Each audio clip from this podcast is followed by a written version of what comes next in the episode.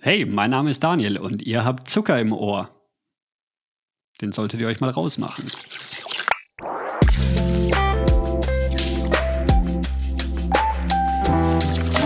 Zucker im Ohr. Hallo und herzlich willkommen zur 14. Folge von Zucker im Ohr. Ich bin Georg und hier ist mein Co-Host Alex. Hallo und unser heutiger Gast Daniel Büchele. Hallo zusammen. Ja, äh, Daniel ist unser erster internationaler Gast eigentlich. Wir haben jetzt immer österreichische Gäste gehabt. Du bist unser erster Gast, der nicht aus Österreich kommt. Ähm, also für uns eine kleine Premiere.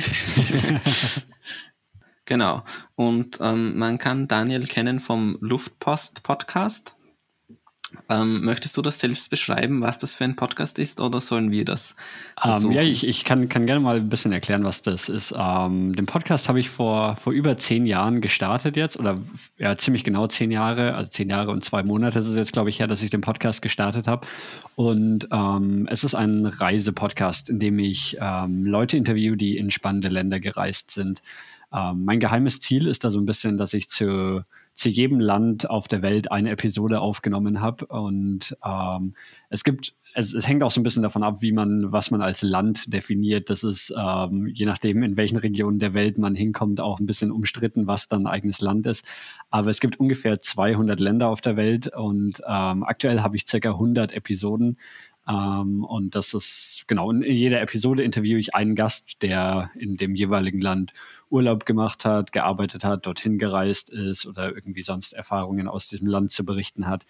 Und ähm, die Idee zu diesem Podcast kam eigentlich so zustande, dass ähm, ich selber auch ähm, gerne reise und ähm, mein gesamter Freundeskreis eigentlich auch sehr, sehr reiseaffin ist. Und ähm, immer wenn man von, von irgendeiner Reise zurückkommt, ähm, fragt dann natürlich jeder, und wie war es? Erzähl von dort. Und ähm, das wurde, wurde mir und, und, meinen Freunden so ein bisschen, bisschen langweilig, immer irgendwie zum fünften Mal von der ja. Kambodscha-Reise zu erzählen. Und dann habe ich irgendwie eigentlich nur aus, aus Spaß gesagt, so, wir müssen es eigentlich einfach nur aufnehmen, dann kann, kann, können wir es für jeden abspielen und jeder kann sich anhören und wir müssen nicht. Ah, ähm, ja nicht fünfmal von der, von der Reise erzählen.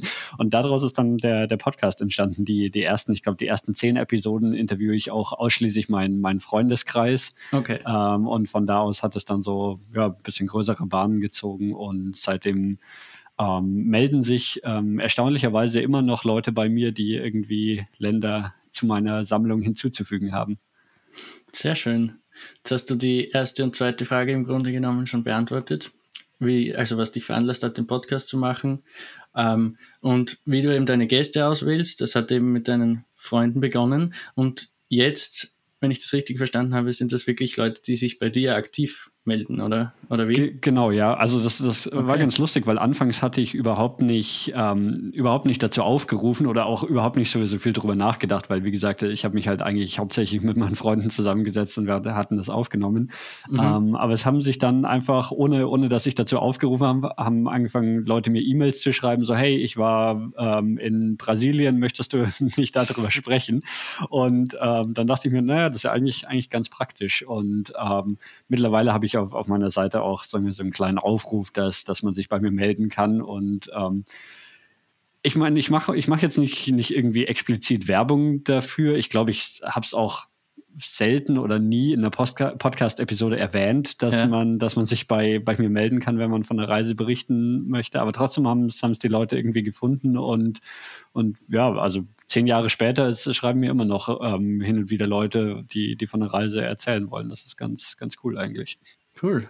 Und passt das immer auf Anhieb oder gibt es da auch manchmal Gäste, die dir vielleicht persönlich eher unsympathisch sind oder wo du dann dir denkst, ja, das war jetzt nicht so richtig das, was ich mir erwartet hätte?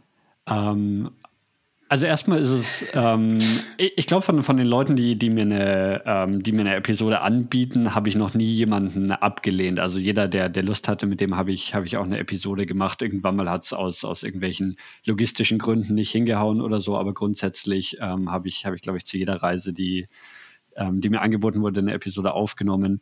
Ähm, ich habe schon nach jeder Episode unterschiedliches Gefühl darüber, ob ich persönlich denke, dass das jetzt eine gute oder eine schlechte Episode war. Und mhm. manchmal denke ich mir so, oh, da hätte ich mir so viel von erhofft und der Gast hat aber irgendwie ähm, überhaupt nicht darüber gesprochen, was ich an diesem Land interessant gefunden hätte und ähm, hat eigentlich nur die ganze Zeit im Hotel ähm, verbracht und, und kann, kann von, von, dem, was, was mich interessiert, gar nicht so viel erzählen. Aber andererseits ähm, sind das dann auch Episoden, wo mir wieder Leute schreiben, hey, das war seit langem die, die beste Episode, die ich gehört habe, weil halt die Leute auch einfach an, an ganz unterschiedlichen Sachen interessiert ja, sind. Ja. Mhm. Und, und ähm, dann, ja, oft es ist ganz, ganz, ganz interessant zu sehen, dass eben ja, Episoden, die, die ich vielleicht persönlich gar nicht so spannend fand, bei den Hörern sogar vielleicht besser ankommen als, als andersrum oder so. Von, von daher bin ich da, da mittlerweile relativ offen und nehme halt auch, auch Sachen und Themen dran, wo ich mir denke, so, ja, das wäre jetzt nicht unbedingt das, was, was ich mir ausgesucht hätte. Also solange es so, so im größeren Kontext in die, ähm, in diesen Podcast und, und die ähm, die Thematik davon reinpasst, dann, mhm. dann bin ich da eigentlich ganz offen. Ja. Ähm, ich würde jetzt nur ganz gern noch ein bisschen von dem Podcast-Thema weggehen. Ähm, du hast ja nicht nur einen Podcast, du bist beruflich Frontend-Engineer bei Facebook. Genau, ja. Ich habe, ähm, ich, ich lebe aktuell in London. Das macht unseren Podcast gerade noch ein bisschen internationaler. Ja, okay. Ähm, und äh, genau, ich habe vor vor dreieinhalb Jahren ungefähr bin ich nach London gezogen, um ähm, hier bei bei Facebook ähm, in London ähm, als Softwareentwickler anzufangen. Okay. Und ich meine, die Frage ich kann sie mir jetzt schon beantworten, was ein Frontend-Ingenieur genau macht, aber kannst du das vielleicht nur ganz kurz in ein, zwei Sätzen umreißen, was man da genau tut? Ja, ähm, Frontend Engineers sind die, ähm, die Programmierer, die an dem arbeiten, was man sieht. Also das, das User Interface, also was auch immer man in, auf der Webseite sieht oder sowas, da, das ist das, wo, woran ich arbeite gegenüber den, den Backend Engineers, die ähm, quasi die serverseitige Komponente davon machen. Also die kümmern sich darum, wie die Daten gespeichert werden und so weiter. Ich kümmere mich mehr darum, da, wie, wie das Ganze dargestellt wird und dass das Ganze hübsch aussieht. genau. Und ist es dann nur für Facebook oder für auch alle anderen Dienste, die da äh, zu Facebook dazugehören? Also jetzt Instagram oder LinkedIn oder? Um, ähm, LinkedIn gehört zu Microsoft, nicht zu äh, oh, Facebook, no. aber es ähm, genau, also Facebook ähm, zu, zu, zu, der Firma gehört eben ähm, Facebook ähm, selbst, dann Instagram, WhatsApp, ähm, Facebook Messenger, was so ein bisschen ein eigenes Produkt ist, Oculus ja. ähm, für ähm, mhm. Virtual Reality mhm. und ähm, dann gibt es noch Workplace bei Facebook, das ist so ähm, eine Enterprise-Version von, ähm, von Facebook, es äh, Firmen nutzen können, wenn sie quasi die, die Kommunikationsmöglichkeiten von Facebook innerhalb ihres Unternehmens nutzen wollen. Ah, das ja. ist, wo, okay. woran ich kon gerade konkret arbeite. Ähm, aber grundsätzlich ist man, ist man innerhalb von Facebook, ist man, ähm, also natürlich arbeitet man konkret an einem Projekt, aber man kann innerhalb der Firma ähm, auch in die, die verschiedenen ähm, Subfirmen wechseln und, und mal hier, mal dort arbeiten. Mhm. Und dann vermute ich mal, dass du deine eigene Webseite für den Podcast auch selbst gemacht hast. genau, ja, das ist, ich, ich weiß nicht, wenn man, wenn man Webseiten selber baut, ist man wahrscheinlich immer auch, auch viel zu kritisch mit den eigenen Sachen. Ja. Und dann wollte ich mich auch lange gar nicht drum kümmern. Und ähm, dann hatte ich aber eben diese, diese Idee, dass ich auf der, auf der Webseite vom Podcast ähm, habe ich ja so, so eine Weltkarte und quasi mhm. überall zu jedem Land, wo ich eine Episode habe, ist dann so ein, so ein kleiner Pin. Und die Idee ist mir irgendwann mal gekommen und sowas, ähm, ja, so, das ist natürlich ein sehr ähm, nicht viele Leute brauchen oder brauchen genau so eine Webseite, wo man quasi auf einer Weltkarte ein Land auswählen kann. Deswegen musste ich es mir dann doch selber programmieren. Ja, ja. Aber, ja. Verstehe.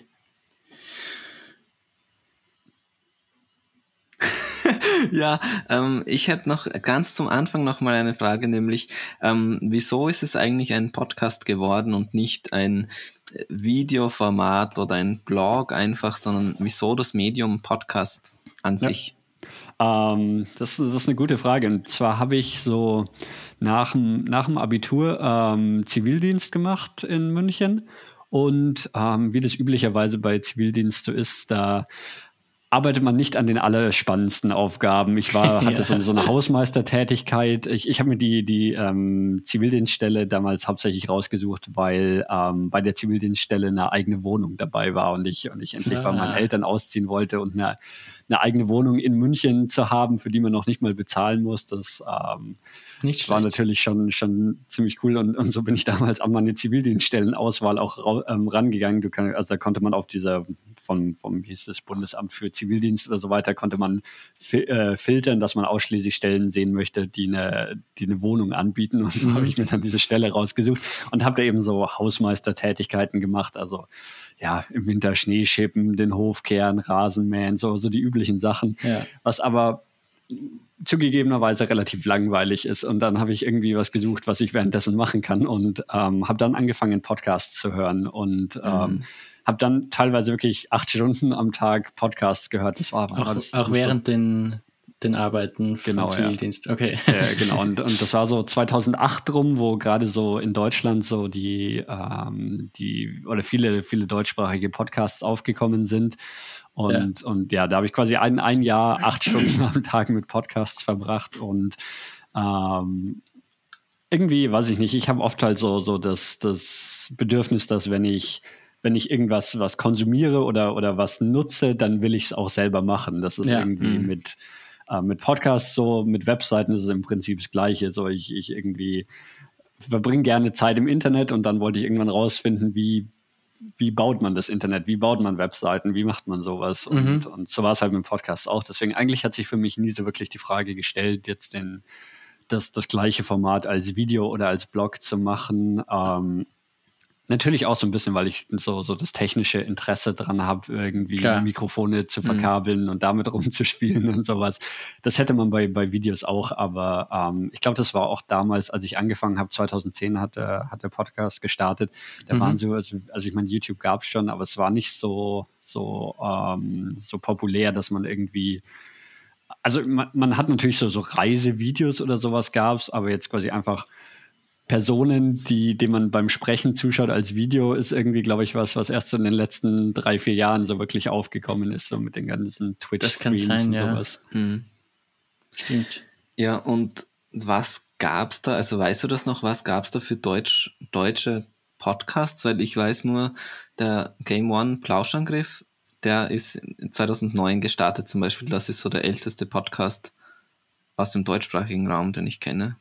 Ähm, es, also zumindest was, was ich damals so gehört habe, ähm, war auch aus München ähm, Bits und so und Games und so. Ähm, das ist einmal so ein Tech-Podcast und Games-Podcast ist. Ähm, die haben relativ früh auch angefangen, 2005, 2006 rum, glaube ich. Ähm, und dann so aus, aus Berlin gab es auch so ein bisschen ähm, von ähm, so aus dem Chaos Computer Club Umfeld. Mhm. Das, das, Chaos Radio und sowas, was, ah, ja. was eigentlich eine Radiosendung war, die aber dann auch als Podcast ausgestrahlt wurde.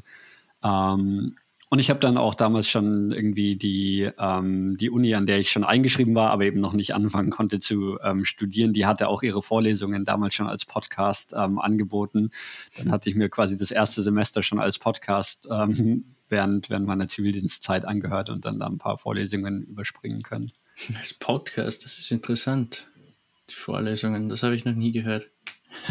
Ich das weiß auch nicht, weil also es, es, war auch teilweise ein bisschen, bisschen schwierig, weil eben natürlich irgendwie der, der Professor oder der Dozent irgendwas gezeigt hatte, was, was man im Podcast dann nicht gesehen hat. Ja. Es war, war ein reiner Audiopodcast. Man konnte sich, glaube ich, die, ähm, die, die Folien noch als PDF runterladen, mhm. aber nachdem ich ja parallel Rasen mähen musste, oder ja. was konnte ich nicht anschauen. Ja, klar. Ähm, an, also an deine eigenen Reisen jetzt, wenn du da denkst, hat sich da irgendwie an sich was verändert, seit du den Podcast machst? Ähm, ja, das ist eine gute Frage. Also ich ähm, habe zumindest auf den letzten Reisen, die ich so gemacht habe, ähm, auch immer einen, einen Audiorecorder mitgenommen, um vor Ort so ein bisschen, bisschen was aufzunehmen.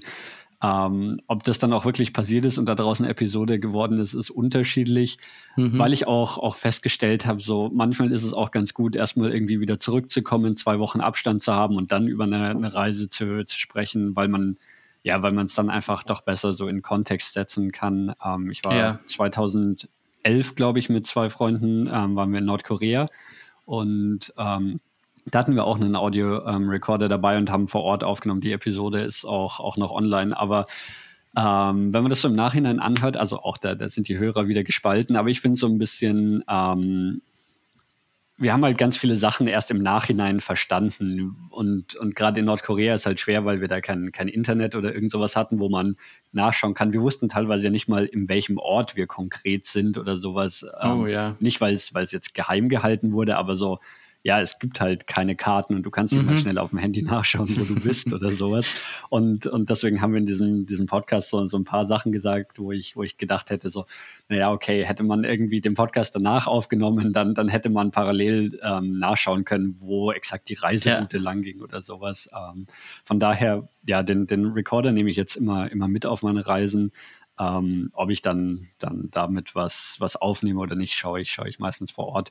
Und naja, ich, ich denke mir schon immer so ein bisschen, also gerade wenn man, wenn man irgendwie so, so, eine, so eine weitere oder ähm, aufwendigere Reise macht, dann, ähm, dann denke ich mir, ist es zumindest so ein Teil meiner Motivation auch so, ja, und es gibt dann auch noch eine coole Podcast-Episode mhm. darüber, das äh, hilft natürlich, aber ich äh, würde auch sonst reisen, denke ich. Was wäre denn dein erstes Reiseziel, wenn dann wirklich Reisen wieder uneingeschränkt möglich ist? Ja, das ist eine gute Frage. Ich habe hab irgendwie jetzt gerade so, ähm, so eine Faszination für Zentralasien entwickelt, so ein bisschen. Ich war ähm, quasi mit dem Beginn der Corona-Pandemie noch in Kasachstan beruflich, ähm, was, wozu es auch eine Episode gibt, was ich super spannend fand. Ähm, und ich, da würde ich super gerne so nach ähm, Usbekistan, ähm, Turkmenistan war ich auch schon, da kommt hoffentlich bald eine Episode raus, aber das mhm. ist so, so eine Region, wo ja, einfach weil man darüber überhaupt nichts weiß irgendwie. Deswegen ist das was, was mich so, so ja, ähm, sehr interessiert. Und ähm, eine andere Region, die ich, die ich auch super spannend finde, ist ähm, Afrika. Einfach weil ich da so, also wirklich so, mh, hm, also ich meine, natürlich so Nordafrika kennt man so, so ein bisschen, Marokko, Tunesien, weil es auch so ein bisschen mehr beliebtere Urlaubsländer sind und dann dann Südafrika ist natürlich auch jedem Begriff, alles, alles zwischendrin ist, mhm. ähm, ist aber, glaube ich, noch, noch ja, wen, wenig berichtet drüber. Aber da gibt es eben auch viele Länder, in denen, in denen gerade zur Zeit viel, viel Spannendes passiert. Weil ich meine, was man aus Afrika hört, ist halt viel immer ähm, negative Berichterstattung. Aber es gibt unter anderem auch ein paar Länder, wo es wirklich wo, wo viel Entwicklung stattfindet, wo, wo der, der Fortschritt gerade super spannend ist. Also vor allem ähm, ja. Ruanda und Nigeria sind da zwei so Länder, wo ähm, jetzt eben auch so von meiner meiner ähm, Perspektive als Softwareentwickler, ähm, wo man sieht, ähm, es, es gibt ähm, gerade in, in Lagos in ähm, Nigeria gibt es viele, ähm, viele Startups und, und Technologiefirmen, die, die da gegründet werden, weil die, weil die Voraussetzungen in diesen Märkten halt auch ganz anders sind. Ähm, die Leute haben keinen Computer zu Hause, sondern alles funktioniert mit dem Handy. Aber da funktioniert mhm. dann auch wirklich alles mit dem Handy. Also ja. zum Beispiel Bezahlung. Ne? So, da, da gibt es ähm, ähm, so die, der Anteil von Leuten, die mit dem Handy bezahlen, ist, ist irgendwie über 50 Prozent in, in Teilen von Nigeria und, und auch in Kenia zum Beispiel. Und das wäre wär auch was, was ich gerne mal, mal sehen würde, eben so, so mhm. ähm, ja, wie, wie, wie so der, der, der, Fortschritt in diesen Ländern Einzug hält und, und in manchen Aspekten zumindest auch so den, den Westen vielleicht sogar schon, schon überholt hat. Ja, das, ich habe mir das, also, ich meine, Asien generell ist da immer wieder so ein Beispiel, wo man vielleicht meinen könnte, dass, dass, dass die uns schon überholt hätten.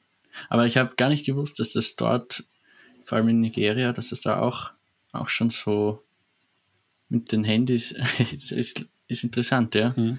Ja, also Facebook zum Beispiel hat, hat gerade, ich glaube, letztes Jahr ähm, das, das erste ähm, Büro auch in, in ähm, Afrika eröffnet. Also ah. das, das erste Büro, wo wir auch, auch Softwareentwicklung machen, eben in Lagos, weil, weil da so ein, ja, so ein, so ein Hotspot für, für Softwareentwicklung irgendwie gerade sich ähm, bildet. Okay. Und das mit dem Technischen ist auch so interessant, ähm, wenn man vom Podcast die älteren Folgen sich anhört und es dann halt irgendwie in Südkorea und Japan, dieser Fortschritt, also alles, was da so angesprochen wird, das ist halt mittlerweile komplett Alltag für uns auch. Und damals war es aber, oh, schau, was die schon machen und so weiter. ja. Ja, das auf jeden Fall. Und, und ähm, also zwar zu, natürlich verändern sich so Länder, aber andererseits ähm, im Vergleich mit, mit ähm, vielen Podcasts, finde ich, ist, ist mein Podcast auch nicht, also ob die Episode jetzt eine Woche oder drei Jahre alt ist, ist im Normalfall relativ mhm. egal. Und, und das war eben auch der Grund, weil wir vorhin über diese, diese Weltkarte gesprochen, die ich auf der Webseite habe. Mhm. Ähm, das ist auch so ein bisschen, wie ich sehe, dass die Leute den, den Podcast nutzen. Oft geht es gar nicht darum, dass du so die neueste Episode von, von Luftpost anhörst, sondern du suchst dir halt irgendwie das Land raus, das du interessant findest ja. oder den Kontinent und hörst dann alle Episoden zu dem Kontinent. Und das mhm. ähm, das sehe ich auch so in den, in den ähm, Abrufzahlen vom Podcast, dass eben ja auch Episoden, die, die teilweise zehn Jahre alt sind, ähm, auch noch, noch viel gehört werden, was, was ähm, ja, je nach, je nach Thematik des Podcasts natürlich mehr oder weniger Sinn macht. Ich habe mir nämlich auch die Folge, die ich gehört habe, über die Karte rausgesucht. Mhm. Also. Welche, welche Episode hattest du angehört? Ähm, welches Land war das? Ich weiß noch, dass es eine von den neueren zuerst war. Jetzt muss ich selber kurz nachschauen, welche ich da gehört habe. Vielleicht habe ich also zufällig also sogar glaub, die neueste erwischt. Antarktis hast du ein bisschen reingehört, glaube ich. Ja, stimmt, bei der Antarktis. Und dann bin ich, dann bin ich noch nach Kap Verde, da habe ich auch reingehört. Mhm. Und ähm, eine Frage dahingehend, wie schaut das aus?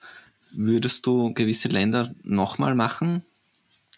Äh, ja, ich, ich habe auch zu, zu, manchen Ländern schon, ähm, schon zwei Episoden. Es ist halt auch ein, also natürlich hängt es ein bisschen vom, vom Land ab, aber so wenn man jetzt sagt, man hat für China eine Episode oder für Russland oder so, ich meine, diese Länder sind, sind größer als manche andere Kontinente, deswegen ja. ähm, da, da, ist es natürlich auch vollkommen unmöglich, das, das irgendwie das Land in, in nur einer Episode zu ähm, darzustellen. Deswegen zu, zu ein paar Ländern habe ich schon, schon zweite Episoden gemacht, aber auch selbst wenn es ein kleineres Land ist, denke ich, dass die, die Erfahrungen, die ähm, eine Person auf, auf äh, ihrer Reise macht, ähm, so unterschiedlich sind, dass, dass es ja, also ich, ich würde jetzt wahrscheinlich nicht die äh, das gleiche Land eine Episode im Abstand von, von irgendwie einem Monat machen oder sowas, aber mhm. ja, ich meine, wenn, wenn jetzt irgendwie die Südkorea-Episode, die ich habe, ist, ist, war die erste, die, die jetzt eben über zehn Jahre alt ist und, und wenn jetzt sich jemand meldet und sagt, er möchte über Südkorea erzählen, dann ähm, ja, würde ich das natürlich auch, auch machen. Ja. Ähm, wie viele Länder fehlen dir eigentlich noch, dass wirklich alle einmal vorkommen würden im Podcast? Ja, also so, so grob 100 fehlen schon noch, wobei es ein mhm. bisschen schwierig ist, weil ich ja so ein paar ähm, Episoden auch gemacht habe, wo, ähm, wo mein Interviewpartner durch mehrere Länder gereist ist und wir besprechen mehrere, ja, ähm, mehrere ähm, Länder in einer Episode und dann ähm, trotzdem muss ich ja irgendwo auf der Karte entscheiden, wo ich den Pin hinsetze und dann setze mhm. ich den entweder in Startland oder über das Land, über das wir am meisten gesprochen haben. Und dann eben okay. auch die, die andere spannende Frage, was, was ist ein Land? Ähm, da kann man, kann man auch viel, viel drüber streiten. Ähm, ja. Deswegen, ja. Ja, Gibt es auch so Länder, vielleicht, das weiß ich jetzt gar nicht, wo du Folgen gemacht hast, die heute gar kein Land mehr sind oder die sich irgendwie abgespalten haben oder so? Ähm, also ich habe auf jeden Fall eine gemacht, die ist wahrscheinlich jetzt zwei Jahre her über Transnistrien. Das war noch nie ein wirkliches Land, aber ist mhm. so in so einem ähm, ja, in so einem Zwischenzustand. Also die stellen zum Beispiel, soweit ich weiß, eigene Pässe und Währungen aus und sowas. Und ähm, von daher, sie, sie und haben auch ein eigenes Militär, aber also von daher verhalten sie sich schon sehr wie ein eigenes Land, aber jetzt so von völkerrechtlich UN-Perspektive würden sie, ähm, gehören sie immer noch zur, zur Republik Moldau. Mhm. Ähm, also das, das war auf jeden Fall ein so ein Land. Ich glaube, ein Land, das, über das ich eine Episode gemacht habe, das es nicht mehr gibt, ähm, ist noch nicht vorgekommen. Das ist eine spannende Frage, welche, ja. welche Länder sich in letzter Zeit, also es gab ja zum Beispiel ähm, Serbien und Montenegro, die sich in, ähm, in zwei Länder aufgeteilt haben, aber ja, dazu genau. hatte ich keine Episode. Also es gab schon so ein paar ähm, Länder, die es damals nicht gab. In Afrika gab es, glaube ich, auch so ein bisschen mit Südsudan und so ein paar quasi neue Länder, die es davor nicht gab, aber zu denen ja. hatte ich alle noch keine, keine Episode aufgenommen. Okay.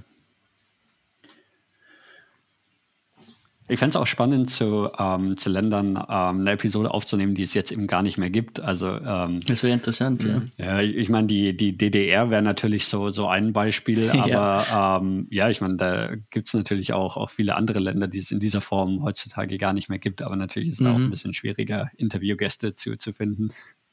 Aber Stimmt, so Zeitreise-Podcast, das wäre spannend, ja. Ja. Stimmt. Ähm, ich wollte vorher noch eine Frage stellen zu Facebook.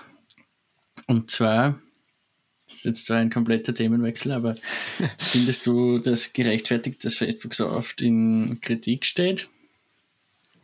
Ähm, naja, gut, als, als ähm, eins, eins der größten Unternehmen, ähm, die es aktuell so, so gibt, ähm, ist es, glaube ich, schon gerechtfertigt, dass, dass viel darüber gesprochen wird. Ich meine, wenn, mhm. wenn Unternehmen ähm, irgendwie ich, ich habe jetzt nicht die, die aktuellen Zahlen im Kopf, aber alle, ja. alle Facebook-Produkte hinweg hat, glaube ich, ähm, zwei bis drei Milliarden Nutzer.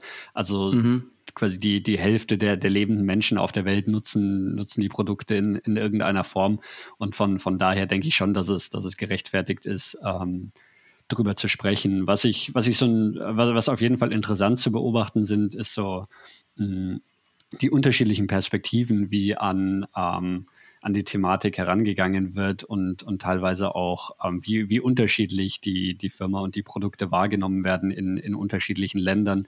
Ja. Ähm, das, das, und da, da merkt man schon auch, dass das eine sehr, ähm, so eine sehr westliche, westlichen Blickwinkel auf, auf die, die ähm, Firma und die Berichterstattung hat, weil eben ähm, die, die Rolle zum Beispiel, die, ähm, die Facebook und die Produkte von Facebook in, in ähm, Ländern wie zum Beispiel Indonesien, Brasilien und so weiter spielen, darüber wird, wird sehr wenig berichtet. Ähm, ja. Während und, und in den Ländern, also ich, ich ähm, wie gesagt, die, die Zahlen, ich, ich habe sie alle nicht, nicht konkret im Kopf, aber in, in, in Indonesien ist es quasi so, dass, dass jeder, der, der Zugang zum, zum Internet hat, ähm, Facebook-Produkte in, in irgendeiner Form nutzt, um da eben auch ähm, um da eben auch ihre, ihre Geschäfte darüber abzuwickeln, weil, weil es eben da in, in so ähm, in, in solchen Schwellen- und Entwicklungsländern viel üblicher ist, dass, ja. ähm, dass, dass es nicht so die großen Unternehmen gibt, sondern dass, dass man halt ein Einzelunternehmer ist in, ich habe einen kleinen Shop, in dem ich irgendwas verkaufe, ich habe eine kleine Werkstatt, in der ich irgendwas repariere und sowas. Und ah, für, ja. für solche Firmen ist es, ist es ähm, halt quasi unmöglich, ähm, an Kunden zu kommen, wenn sie nicht das, das Internet nutzen, jetzt abgesehen genau. so von, von ihren Nachbarn. Mhm. Und das ist zum, zum Beispiel was, was, was ich finde, was in, in der Berichterstattung ähm, wenig besprochen wird. Aber ich meine, natürlich ähm, gibt es immer irgendwie ähm, so die, die kritischen Themen und ich denke auch, die, die sollte man besprechen. Ähm. Mhm. Mhm. Ja, so, so wie es jetzt auch wieder war mit WhatsApp, das ist natürlich, ich meine, interessant, dass es jetzt zu der Zeit die Debatte wieder so hochkommt, aber natürlich, wenn es Änderungen gibt, dann ist das sofort in den Medien und gerade jetzt, wo jeder Zeit dafür hat, sich damit zu beschäftigen, ist das Ganze noch viel, viel größer geworden, als es vorher jemals war. Schon interessant, ja. Ja, also was, was ich bei, bei so Diskussionen ähm, mir wünschen würde, dass es mehr, also jetzt, jetzt zum, zum Beispiel, wenn wir auf die, über die, ähm, die Änderung der Geschäftsbedingungen von WhatsApp ähm, ja. sprechen, so, es, es wurde relativ wenig darüber gesprochen, was konkret ähm, das Problem an der Änderung ist, ähm, was, genau. wie, die, wie die anderweitig sein sollte. Es gab halt viel so Diskussionen irgendwie, ähm, WhatsApp ist jetzt blöd, lasst uns Signal nutzen. Und ich meine, jeder kann, kann von mir aus gerne Signal nutzen oder, oder welchen Messenger auch immer man, man nutzen möchte. Ja. Aber ähm, von da, ja, also ähm, das, da, da auf, auf so einem Niveau ist es halt schwierig, eine, eine Diskussion zu führen. Genau, ich, ich habe das auch gemerkt, dass jetzt für einfach für viele Leute war jetzt der Punkt einfach, es passt gerade der Zeitpunkt zum Wechseln oder wie auch immer und dann sind einfach viele gewechselt. Nicht jetzt, weil genau wegen den Änderungen von den Geschäftsbedingungen. Das war jetzt nicht, glaube ich, der wirkliche Grund. Es war einfach nur ein weiterer Auslöser bei den Leuten, die sowieso schon überlegt haben, dass ihnen vielleicht da irgendwas nicht gefällt an dem ganzen System.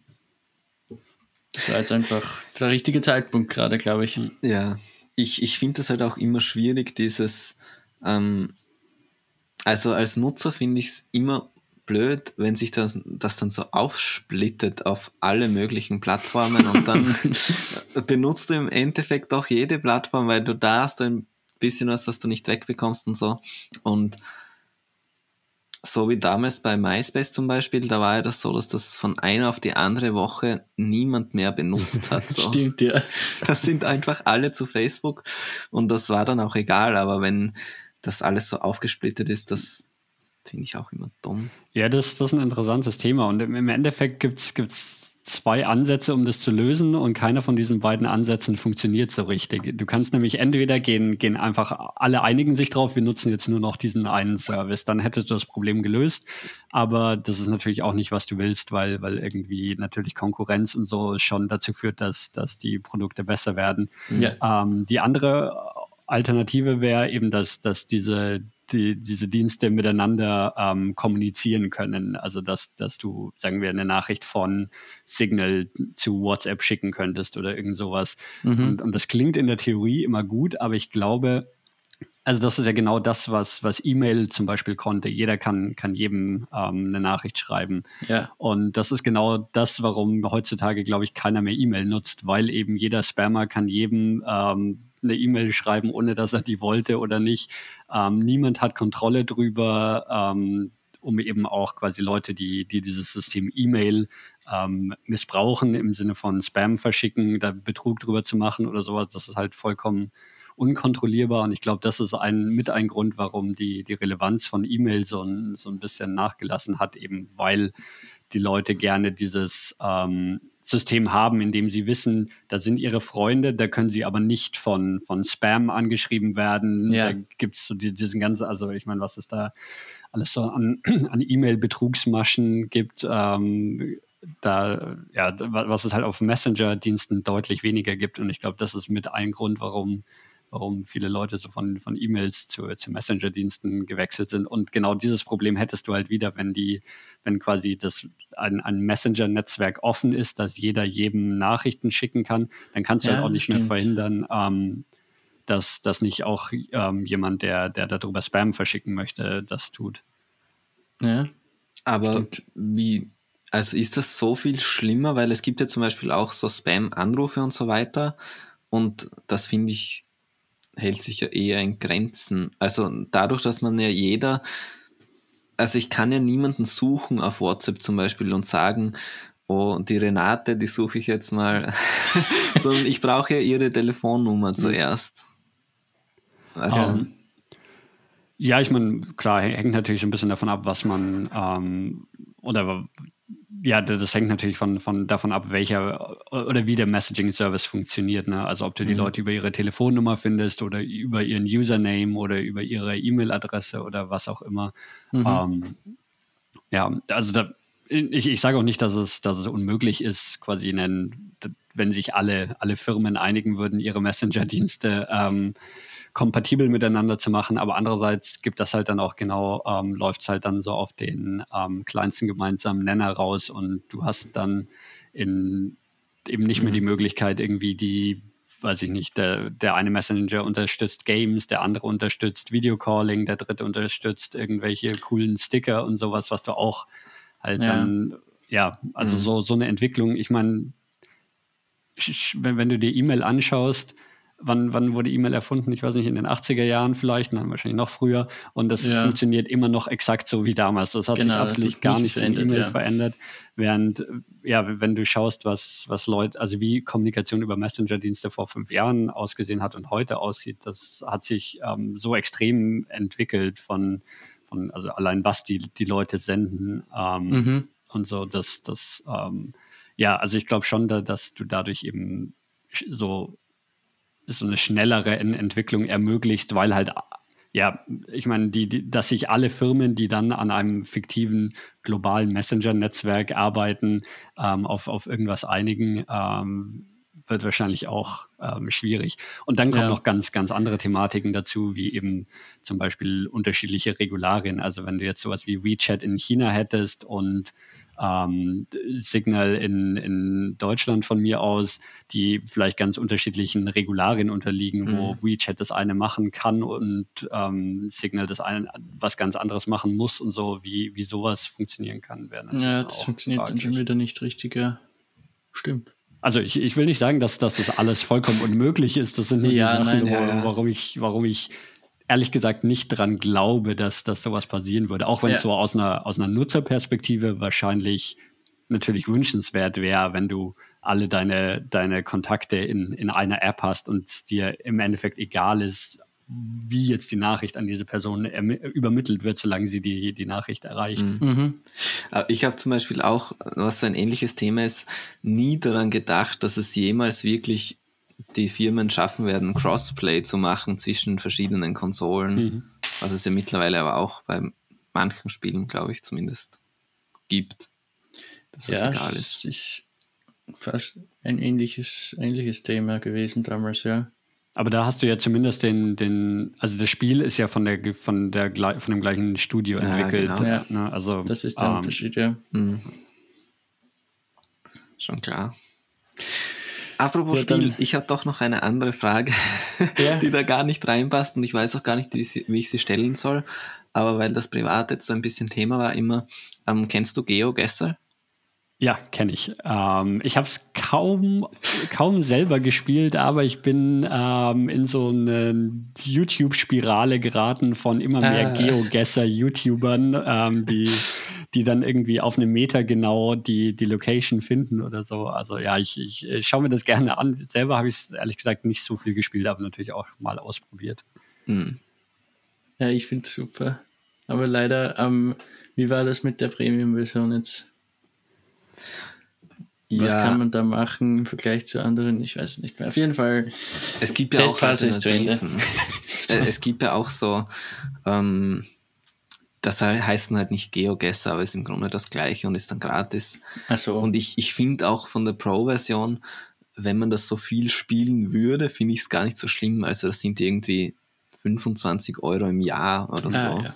Aber ich finde, es ist auch doch, dadurch, dass wir so forciert dann gespielt haben und auch ich selbst, ähm, es wird schon auch irgendwie ein bisschen langweilig, wenn, wenn man dann auch nicht so viel besser wird. Also es ist eher auch eine flache Lernkurve irgendwie ab einem gewissen Punkt, weil so richtige Experten, die wissen ja dann auch schon, äh, ah, diese Stangen sind nur in diesen zehn Ländern, gibt's nur diese Stangen am Auto dann, die man sehen kann. Und so gewiss, die wissen einfach auch so, von den Aufnahmen her können die schon viel sagen, ohne dass sie überhaupt das, die Umgebung sich ansehen. Das wollte ich jetzt dich gerade fragen, ob du, ob du auch ähm, dieses Level erreicht hast, dass du eben ja, äh, an, an der Farbe der, der Linien auf der Straße erkennen kannst, welches Land es ist oder an, an irgendwie an den Nummernschildern irgendwie, wenn da ein roter Streifen ist, dann muss es Kirgistan sein und kann nicht das andere Land sein, das auch noch einen roten Streifen hat oder irgend sowas. Also man merkt sich das. Es ist eher so, dass ich mir das dann so merken kann, so ähm, Schriften, dass ich jetzt schon unterscheiden kann, das ist jetzt Japanisch oder mhm. Koreanisch und so. Oder ähm, was man ganz schnell sich merkt, diese thailändische Sprache, diese Schrift, das ist auch irgendwie ganz einzigartig und dann ist es meistens Thailand. Mhm. Ähm, ja, aber auf den Meter genau ist Auf schwierig. den Meter genau ist schwierig. Also das geht nur, in Österreich schafft man es manchmal, also für ja. uns, weil weil du da wirklich alles interpretieren kannst.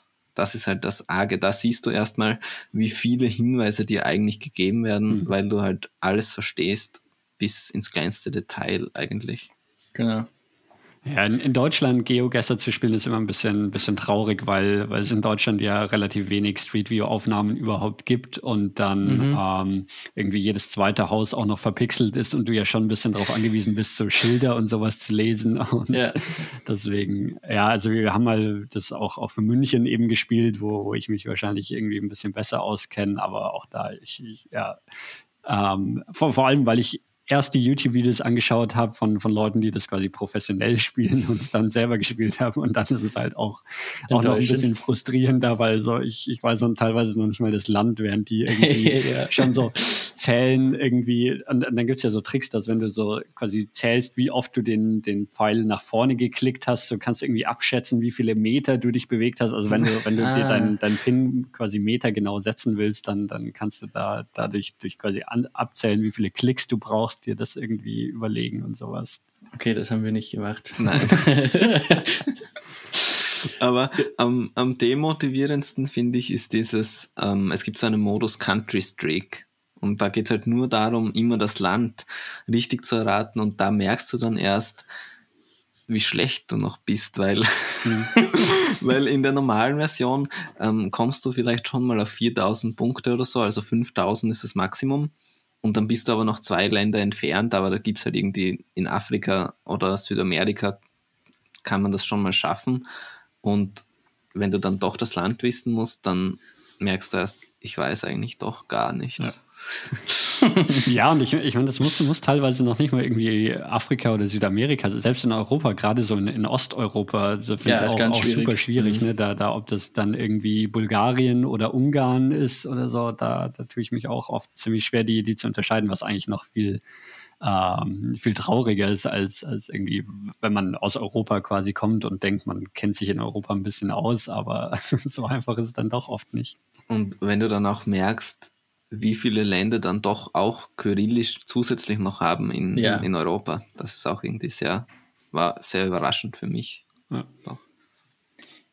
Ich stelle jetzt eine Frage, bevor wir noch weiter abschweifen. ähm, ist eh nicht wirklich äh, ein, ein, ein, Themenwechsel, sondern bleibt eh bei dem ganzen Reisethema. Ähm, was war deine schlimmste oder unangenehmste Erfahrung in Verbindung mit Reisen? Puh, ähm, ja, ich weiß nicht, mir fällt jetzt so, so, sowas, das eine schlimme Event oder sowas, da fällt mir ehrlich nichts ein aktuell. Ähm, also ich meine, es gibt natürlich immer so, so unangenehme Momente, wo man irgendwie, ja, also gerade so, so in Asien ist es hin und wieder mal passiert, dass ich halt irgendwie von einem Taxifahrer übers Ohr gehauen wurde und der dann irgendwie den, ja. den dreifachen Preis mhm. verlangt hat oder irgend sowas, was schon unangenehm ist. So, da ärgert man sich dann kurz drüber, aber andererseits ist es auch nicht. Ähm, also im Endeffekt ist es im Nachhinein dann, dann eine lustige Geschichte eher als, e. als jetzt eine, eine, schlimme Erfahrung. Oder dass wir in, in China irgendwie äh, halt auf der Speisekarte nie, natürlich nichts lesen konnten und angefangen haben, auf irgendwelche Sachen zu zeigen. Und am Endeffekt haben wir irgendwie drei Töpfe voll mit Chili bekommen. Und es war einfach so scharf, dass niemand was essen konnte. Was, was in dem Moment, wenn man hungrig ist und, und echt gerne was zu essen hätte, schon, schon frustrierend ist. Aber ja, im Nachhinein sind es dann eigentlich doch, doch irgendwie immer die, ähm, die lustigen Geschichten, mhm. an die man sich vielleicht sogar viel länger erinnert. Es ist jetzt so, dass mir irgendwie sowas passiert ist, wo, ähm, wo jetzt, weiß ich nicht, ich überfallen wurde oder so, das ist mir noch nie passiert ja. auf, auf irgendeiner Reise. Von daher habe ich jetzt ist doch da keine so äh, konkreten Geschichten. Ähm, ja. Das ist das Einzige, was ich habe, ist, und das ist nicht auf einer Reise, sondern ja quasi jetzt in meinem Zuhause hier in London wurde mir zum dritten Mal mein Fahrrad gestohlen, gerade heute. okay, aber das passiert mein, auch in Wien. Mein Schloss, ich, ich halte es für euch gerade mal die Kamera, wo man sieht, wie das ähm, aufgeschnitten oh, wurde. Mhm. Ähm, Richtig durchgeschnitten. Okay. Ja, das, das ist ähm, relativ frustrierend hier, hier in London, ähm, dass, dass einem das Fahrrad ständig geklaut mhm. wird. Ja, aber gut, wenn die jetzt also zu den schlimmen Erfahrungen, wenn du da nichts hast, das ist eh gut. Also wir haben auch die umgekehrte Frage, vielleicht eine der schönsten Erfahrungen. da, fällt dir da irgendwas ein auf die Schnelle? Ähm, lass ich kurz überlegen, was waren so meine, meine größten. Ja, also eine, und das ist jetzt kein, keine konkrete einzelne Erfahrung, aber trotzdem so ähm, meine, meine erste richtige Reise. Ähm, also ich mache mal so, so die Unterscheidung, ähm, zwischen, zwischen Urlaub und Reise, weil mhm. Urlaub ist für, für mhm. mich halt, man, man geht irgendwo hin, man entspannt sich da, aber wenn man so, so eine Reise macht, das ist, ist nicht, nicht wirklich entspannend. Oder oft kommt man zurück und ist noch erschöpfter, als man am Anfang yeah. der Reise war. Meine erste richtige Reise war äh, nach Hongkong. Ähm, das war direkt nach, ähm, nach der Schule bin ich mit äh, vier Freunden nach Hongkong. Und das war, war so zum ersten Mal, also ich habe davor, glaube ich, Europa noch nie verlassen gehabt. Und wir hatten auch keine so wirkliche Vorstellung, was Hongkong ist oder mhm. irgendwas. So, es war einfach nur so, das war halt so der Begriff von, das ist was, wo wir noch nie waren, wo wir absolut keine Ahnung drüber ja. haben und man konnte billig hinfliegen. Ähm, deswegen sind wir da nach Hongkong und das ist immer noch eine Reise, die, die jetzt weiß ich nicht, wie lange ist die her? 2008 oder so waren wir, glaube ich, dort, also zwölf Jahre. Ähm, ja. Und das, das ist immer noch, noch irgendwie sowas, was mir in Erinnerung bleibt, weil das so zu, zum ersten Mal irgendwie dieser, dieser Kulturschock war, den ich davor noch nie so wirklich erlebt hatte. Und sehr schön. Glaubst du aber, dass sich dahingehend Reisen an sich für alle Leute verändert hat in den letzten zehn Jahren oder so, ähm, weil man halt mittlerweile sich wirklich alles anschauen kann vorher und sich über alles informieren kann und es auch schon irgendwie dadurch und dadurch, dass es auch billiger wurde, es irgendwie weniger wert wird. Also ich, ich habe das Gefühl, dass wenn man zum Beispiel in den 90ern in Amerika war, dann war das was extrem krasses, so was jeder, das hat man sogar weitererzählt, glaube ich, schau, der war in Amerika. Mhm. Und wenn du jetzt heute mir jemand sagt, ja, da war ich in New York, dann sage ich ja cool, aber das ist auch nicht mehr so das Riesending.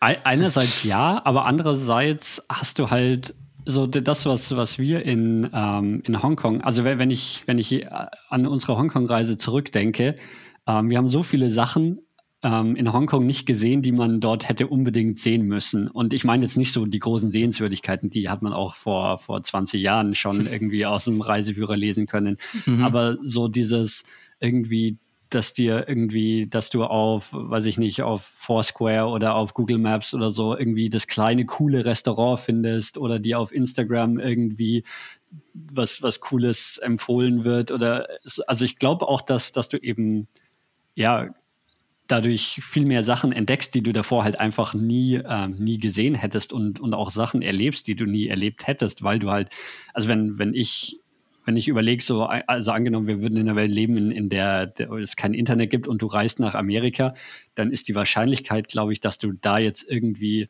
ähm, das kleine coole Café in Brooklyn entdeckst, relativ gering, sondern so dann gehst du halt dahin, wo ähm, da, da, das, was im Reiseführer steht, so dann schaust die Freiheitsstatue mhm. an und irgendwie ähm, solche Sachen. Also ja, es, es ist wahrscheinlich, wahrscheinlich sind, sind beide, beide Perspektiven ähm, richtig, dass einerseits ähm, geht man nicht mehr so unbedarft dran und entdeckt vielleicht deswegen nicht mehr so Sachen. Andererseits entdeckt man aber vielleicht dadurch gen genau ganz andere Sachen. Deswegen ja, schwierig zu sagen und wahrscheinlich, ja. wahrscheinlich sind, sind beide, beide Blickwinkel in, in einer gewissen Weise richtig. Mhm. Mhm. Glaube ich auch. Ja, gut. Dann sind wir mit unseren Fragen eigentlich schon am Ende. Wobei und eine Frage hätte ich noch. Die ja, haben wir nicht, nicht aufgeschrieben. Die haben wir ja? nicht aufgeschrieben. Und Ach, ich muss stimmt, sagen, ja. dass ich aber nicht alle, bei Weitem auch nicht alle Folgen gehört habe vom Luftpost-Podcast. Aber ähm, wie schaut das aus? Würdest du auch Werbung, also ein Sponsoring machen für irgendwelche Reiseprodukte mhm. oder so, jetzt ein Zelthersteller und dann sagst du ja, das passt für die Folge? Ähm, ja, das ist eine, eine, interessante Frage und die hat sich in dieser Form mir noch nicht so wirklich gestellt. Also ich hatte so ein paar Anfragen und Angebote bekommen für Werbung. Das war aber Werbung, die, ja, die, die einfach auch so unpassend gewesen wäre, dass ich selbst ja. gedacht hätte, so, dass, dass es selbst dem, demjenigen, der die Werbung schalten will, auch nichts gebracht hätte. Also das war schon in irgendeiner Form reiserelevant, also so eine Flugsuchmaschine. Aber so, mhm. ich glaube jetzt, wenn, wenn ich am Anfang von, von der Episode sage, Flugsuchmaschine XY ist gut, so, also ich bezweifle, dass, dass das einen großen Einfluss auf meine Hörer hat. Also ich glaube, dass es dem Unternehmen nichts bringt, aber es bringt auch mir nichts. Und, und von daher, ja, ist, ja ich, ja, ich, aber ich habe da jetzt kein so ein pauschales ran, Herangehen, wenn, wenn, weiß ich nicht, jetzt da jemand, ähm, ein Zelthersteller sagt so, hey, ich, ich zahle dir ein Zelt und du, du kannst damit irgendwie zwei Wochen in, in Schottland ähm, campen und du kannst eine Episode drüber machen und erwähnst, dass du das Zelt von uns bekommen hast oder irgend sowas, so dann, ja, war, also würde, würde ich zumindest drüber nachdenken. Ja, aber, aber, ehrlich gesagt haben sich solche Angebote bisher ähm, noch nicht gefunden, sondern es waren, ja, wenn hauptsächlich so so größere Firmen, die einfach quasi offenbar beschlossen haben, wir machen jetzt Podcast-Marketing, dann halt so die, die Top 20 Reisepodcasts irgendwie angeschrieben haben und da relativ generisch so sowas versucht haben, Werbung zu platzieren. Und ja. Da fällt mir jetzt noch ein, wie groß ist der Podcast hörermäßig ungefähr? Ja, das, das, ist eine gute Schwer Frage, sagen, die, ich, wahrscheinlich, die ich nicht beantworten kann, weil ich, ähm, weil ich irgendwie mein, mein Statistiktool und sowas auch nicht mehr funktioniert, das ich mal selber programmiert oh. habe. Ähm, deswegen, ich, ich kann, kann keine Zahl, konkreten Zahlen nennen. Ich habe jetzt gerade, also ich habe irgendwie vor einem Jahr oder so seit einem Jahr kann man den Podcast auch auf Spotify anhören. Da und bei Spotify kann man, kann man so Hörerzahlen sehen. Auf Spotify hören ihn so bisschen unter 1000 Leute ungefähr Ja, an. Okay. Ähm, ich glaube aber, dass, dass die Hörerschaft, die nicht Spotify nutzt, größer ist, ähm, einfach weil, weil der Podcast auch erst seit letztem Jahr auf Spotify ist. Deswegen, ja, ich, ich habe da so ke keine wirklichen Zahlen. Und der Hauptgrund, warum ich den nicht habe, ist, weil es ehrlich gesagt auch für mich relativ egal ist. So, die, der Hauptgrund, warum Mhm. ich den Podcast mache, ist, weil mir Leute davon dann von ihren Reisen erzählen und Mhm. die Leute würden mir keine E-Mails schreiben und sagen, hey Daniel, lass mir von, ich, ich möchte dir von meiner Reise nach Taiwan erzählen, wenn ich den Podcast nicht hätte. Ja, ja. Und deswegen Ja. ist es eigentlich, eigentlich so die, dieser eigennützige Grund und dann, Mhm. ähm, ja, der, der Podcast liefert quasi so, so den Grund dazu, dass, dass eigentlich mir die Leute die spannenden Geschichten erzählen, die ich gerne hören würde. ja, Ist ja bei uns auch so ähnlich irgendwie. Weil, ja, das stimmt. also unsere Gäste, das ist auch immer so, wir würden nie mit denen so ins Gespräch kommen, wenn's, wenn wir den Podcast nicht hätten. Also, Ja. Und das sind halt einfach immer Leute, die wir uns extra rausgesucht haben, weil uns interessiert, was die machen und kannst ja nicht einfach so die ganze Zeit irgendwelche Leute anschreiben. Ah, erzähl mir mal. also Ja, aber da das, ist, das ist da halt sein, ja. eigentlich, eigentlich auch schade, ne? Weil, weil ja, so, ja. Ich, ich würde ja, also so, wenn, wenn mich jemand jetzt privat anschreibt und sagt so, hey, erzähl mir doch von deiner Reise nach Turkmenistan, so, ich würde der Person ja davon erzählen. Es ist einfach nur, dass, es, dass es so, so unüblich ist, das zu machen. Deswegen Mhm. passiert es nicht und man sich selber irgendwie komisch fühlen würde. Aber an sich, ja, also ich mein Podcast ist natürlich der, der perfekte Vorwand dafür, aber ähm, das, das habe ich auch schon öfter überlegt, ob man das nicht irgendwie irg- irgendwie lösen könnte. Dieses, eigentlich ist es ja so ein soziales Problem und äh, aber es ist für, ja. für beide der bei beteiligten Parteien ja eigentlich kein Problem. Es ist nur so dieses, diese Konvention dazwischen, dass man sowas normalerweise nicht macht, das einen da davon abhält. Stimmt. Stimmt, stimmt. Ja. Gut. fünf Dann- Minuten. Genau, die fünf Minuten. Äh, ich würde noch kurz vorher gerne mir noch was zum Trinken holen. Es Okay. dauert zwar nicht mehr so lange, aber trotzdem kurze Jo. Pause. Schnitt. ja, ich bin gleich wieder da. Ich sehe, du trinkst auch die ganze Zeit Club Mate hier. Genau. Ja, das, ich, ich muss die mir jetzt nach, nach London importieren. Das äh, macht es relativ teuer für mich, aber ich trinke trink auch sehr gerne Mate immer. Und es gibt, gibt hier in London ein so ein, so ein Café, die haben das jetzt tatsächlich äh, Club Mate im Angebot. Ich glaube, ich bin, bin die einzige Person, die, die die dort kauft, aber zumindest mich bringt es immer wieder zurück in dieses Café. Aber gibt es nicht andere Mate vielleicht von anderen Anbietern? Oder ist es ganz unüblich in, in London? Ja, es gibt, es gibt schon so ein paar, auch die sind selten, aber es, es gibt so ein paar von, von so größeren Herstellern, aber Clubmate schmeckt einfach am besten. Ja, also ich, ich bin derzeit in So. Deutschland und in, in Österreich gibt es halt ganz wenig Mate. Also wir haben nur diese Clubmate und von Red Bull gibt es jetzt auch Mate, Ach wirklich, das wusste ich noch aber gar die nicht. ist nicht so gut. Und jetzt in Deutschland gibt es aber sehr viele verschiedene Maten. Maten. Ja, ja, nee, da- ja, da darf ich, ich habe so, so ein paar, als ich, als ich noch in Deutschland war, eben, eben auch probiert von irgendwie diese Bio-Bio oder Bio-Zischmate und von hier, der, na, wie heißen die, von Fritz Cola, die haben auch irgendwie eine Mate und so. Also es gibt schon so ein paar, aber das kommt, kommt alles nicht an die Clubmate ran und deswegen, ja, also mich kostet jetzt eine Flasche ungefähr immer zwei Pfund oder sowas. Oder in, im oh. Café kostet sie sogar 3,50, aber äh, na gut, ich, äh, das muss man sich dann, dann manchmal gönnen. Ja. Hast du schon das Thema? Nein. Für die fünf Minuten? Ich weiß also, überhaupt nicht. Was also wir, das, das läuft, ich, ich, ich suche mir das Thema aus, ja? Für, oder habt ihr eins vorbereitet? Oder wie ist das? Achso, ich suche mir das Mal. fürs nächste Mal aus. Genau. Okay, okay. Und, ah ja, okay. Verdeckt an uns dann. Perfekt. Äh, also, du suchst jetzt was raus, oder wie, Alex? Mhm. Moment.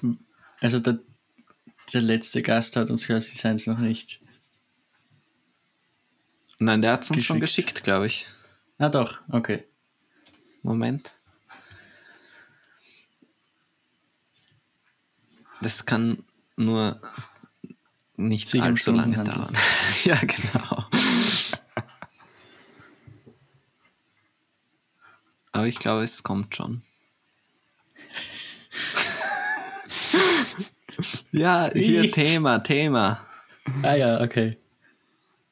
Ihr habt ja in der, der Episode auch darüber gesprochen, die, die ich angehört hatte, dass ihr eigentlich so ein System bräuchtet, dass, dass ihr quasi so einen versiegelten Umschlag, oder? Also so die, die ja. digitale Version von einem versiegelten Umschlag bräuchtet. Habt ihr da irgendwas gefunden, mit dem ihr das macht? Oder wie macht ihr das jetzt? Äh, also einfach mit Dokumenten, die halt, die wir nicht öffnen bis dahin, ist, okay, ja. ist das einfachste. Nur, also das Problem ist eigentlich immer nur dann, wenn jemand das dann ignoriert, dass das als Dokument überreicht werden soll und einfach eine Mail oder eine Nachricht ja. einfach so schreibt mit dem Thema gleich, dann wissen wir es schon im Vorhinein und das wollten wir immer vermeiden. Aber ist halb so schlimm alles. Ja, ja klar.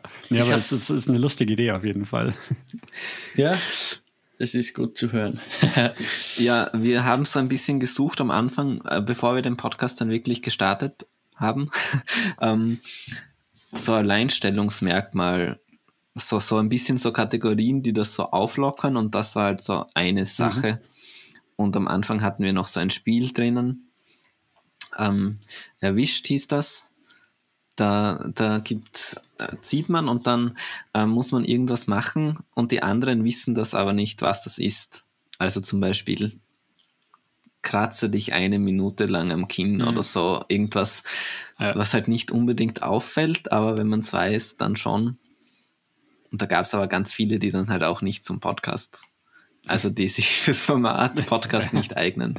Ja, das stimmt. Und vor allem dann übers Internet mit dem Aufnehmen aus der Ferne noch ja. viel schwieriger. Wobei es lustig wäre natürlich irgendwie, also es müssten ja dann hauptsächlich Sachen sein, die man in der Sprache macht. Also ja, dass genau. man sich dann quasi für, für eine Minute irgendeinen Sprachtick plötzlich versucht, unauffällig anzueignen genau. oder so, wäre wär eigentlich auch lustiger. Aber nee, was ich an der Idee von, von euren fünf Minuten auch lustig finde, ist, also erstens, dass es halt so dieses ähm, dass man so über was komplett anderes spricht mit, mit einer Person. Also ne, man, man würde ja sonst jetzt nicht, also in, in der Episode, die ich angehört habe, wo ihr eben über Brot dann gesprochen habt, ja. so, man, man, würde ja jetzt mit jemandem, mit dem man über Musik gesprochen hat, nicht so sagen, hey, lass uns über Brot sprechen. Und vor das allem, macht das so ein bisschen. Genau, vor allem, wenn man die Person ja eigentlich gar nicht kennt. Also überhaupt ja. nicht. Und andererseits gibt es noch diesen, diese Verbindung quasi von einer Episode, Episode zur nächsten. Und wenn man jetzt quasi äh, dann hören will, was, was das Thema ist, das ich vorgeschlagen habe, muss man auch die nächste Episode hören. Ja, genau. Ja, danke für die Rückmeldung übrigens. Es ist selten, dass wir da mit Gästen, glaube ich, drüber gesprochen haben, wie die das so, also so tiefgehend auch, also wirklich ähm, wie die das finden, weil meistens ist halt einfach, ja, cool, dann ist vorbei. Aber glaub, das ist natürlich auch leichter für dich dann, weil du ja mit dem Thema Podcast noch viel mehr vertraut bist. Ja. Ich glaube, einmal hatten wir das aber, dass es so dann doch genau zusammengepasst hat. Ich glaube, in der ähm, vierten Folge mit der Annika, also ähm, die Annika ist von ähm, Fridays for Future in Salzburg und ich glaube, da hatten wir dann zufällig das Thema, was vorgeschlagen wurde, ähm, öffentliche Verkehrsmittel. Oder ah ja, so. stimmt, ja, da hat es genau zusammengepasst. stimmt. Und dann war das das, was wir eigentlich eh schon besprochen hatten. Das war wirklich ja. komisch. Ja. Ja, gut. Gut, dann sagst du jetzt das Thema der heutigen und so weiter. Ja, es wird immer länger, weil. Ich weiß, ja, schon uns, wieder. Also, hier kommt mal der Bumper, jetzt die besonderen fünf Minuten. Die speziellen fünf Minuten.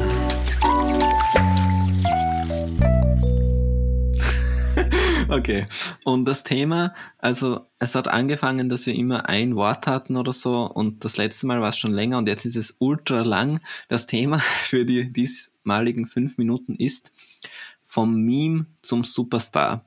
Muss man sich im Zeitalter der Digitalisierung verkaufen, um erfolgreich zu werden, oder reicht es einfach, sein Ding gut genug zu machen? Zum Beispiel auf TikTok, Skandale auf YouTube, schräge Outfits und so weiter. Puh. Let's go. Schwierig. Das ist auf jeden Fall ein, ein deepes Thema, wo man sehr äh, deepes Thema. Medienwissenschaften dazu studieren muss, um darüber zu sprechen. Ja. Ähm, ich muss kurz überlegen, was dazu einfällt. Ähm, also sonst fange ich an.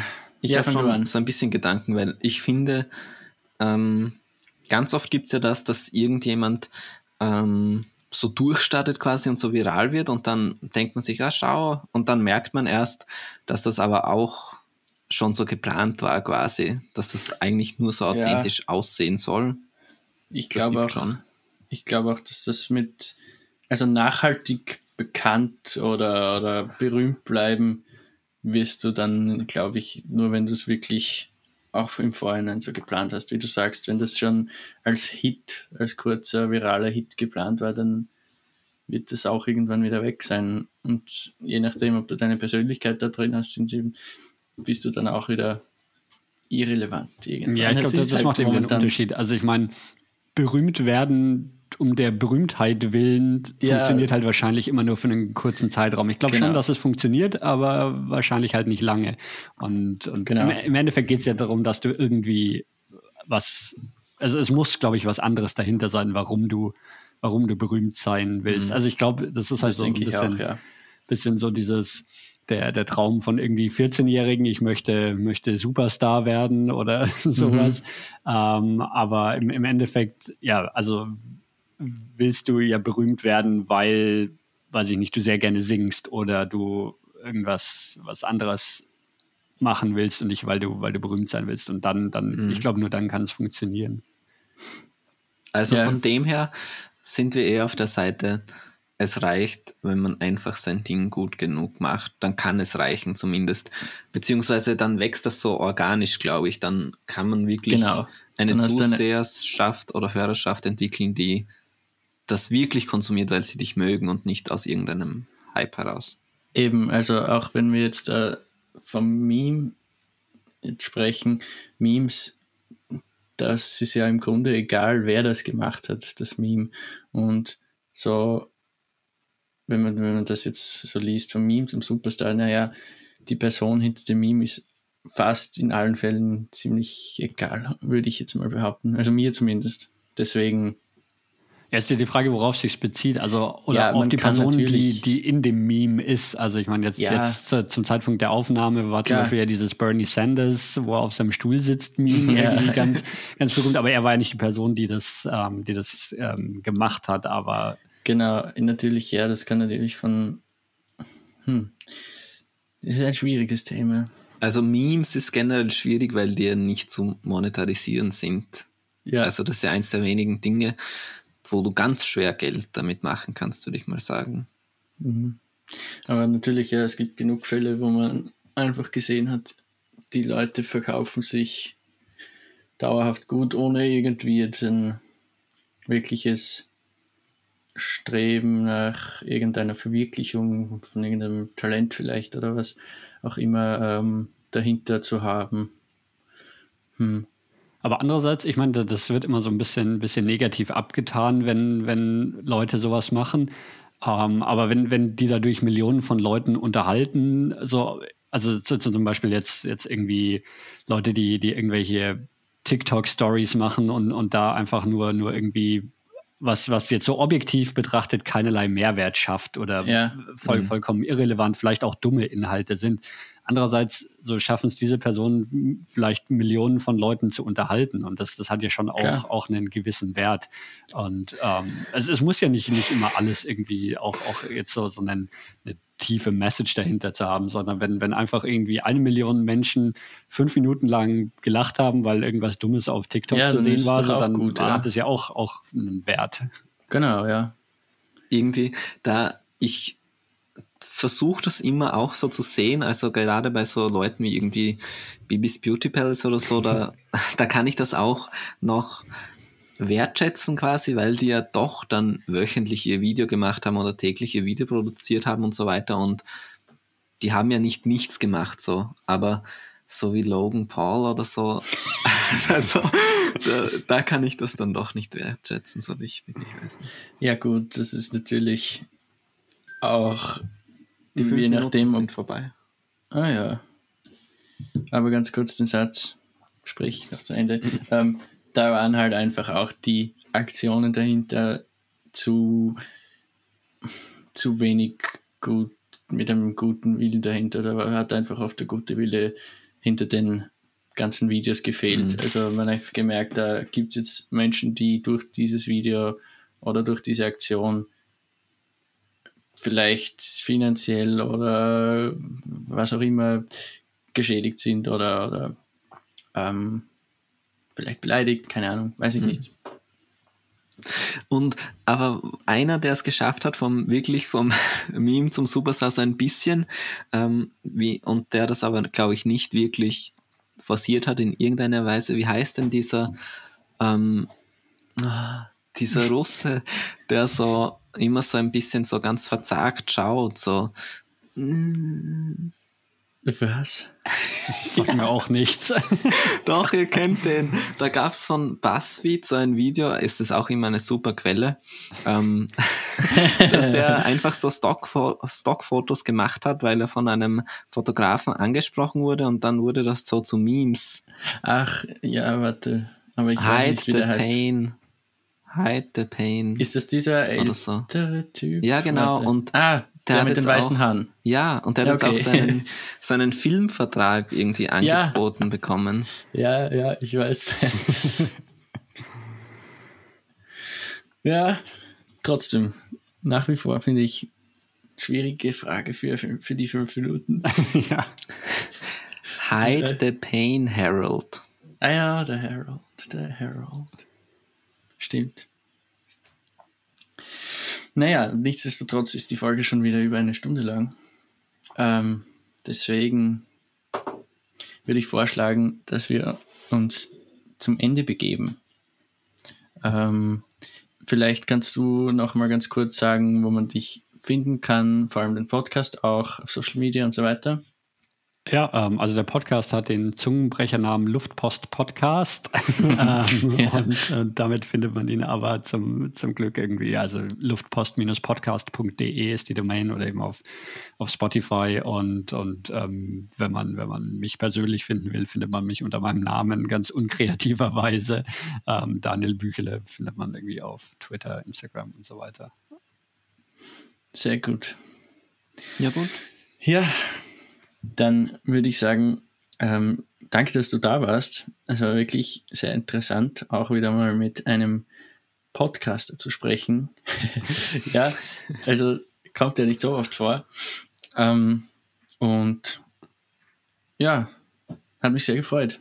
Ja, ganz, ganz vielen Dank für die Einladung. Das war, war wirklich cool und, und auch lustig, wie wir irgendwie in einem Gespräch von, von Reisen zu Messenger-Diensten, Ja. zu was auch immer wir noch alles diskutiert haben. Ähm, auf, auf jeden Fall, ich würde mir die Episode anhören, wenn ich nicht selber drin wäre. Oh, danke. Das wird das Zitat. ja, ich glaube auch. Na gut. Ja Dann- gut, dann danke, für, dass du da warst. Und wir werden das auch alles verlinken nochmal in den Show Notes beziehungsweise in diesen Informationen. Und ja, Danke fürs Zuhören und bis zum nächsten Mal. tschüss. Ciao. Ciao.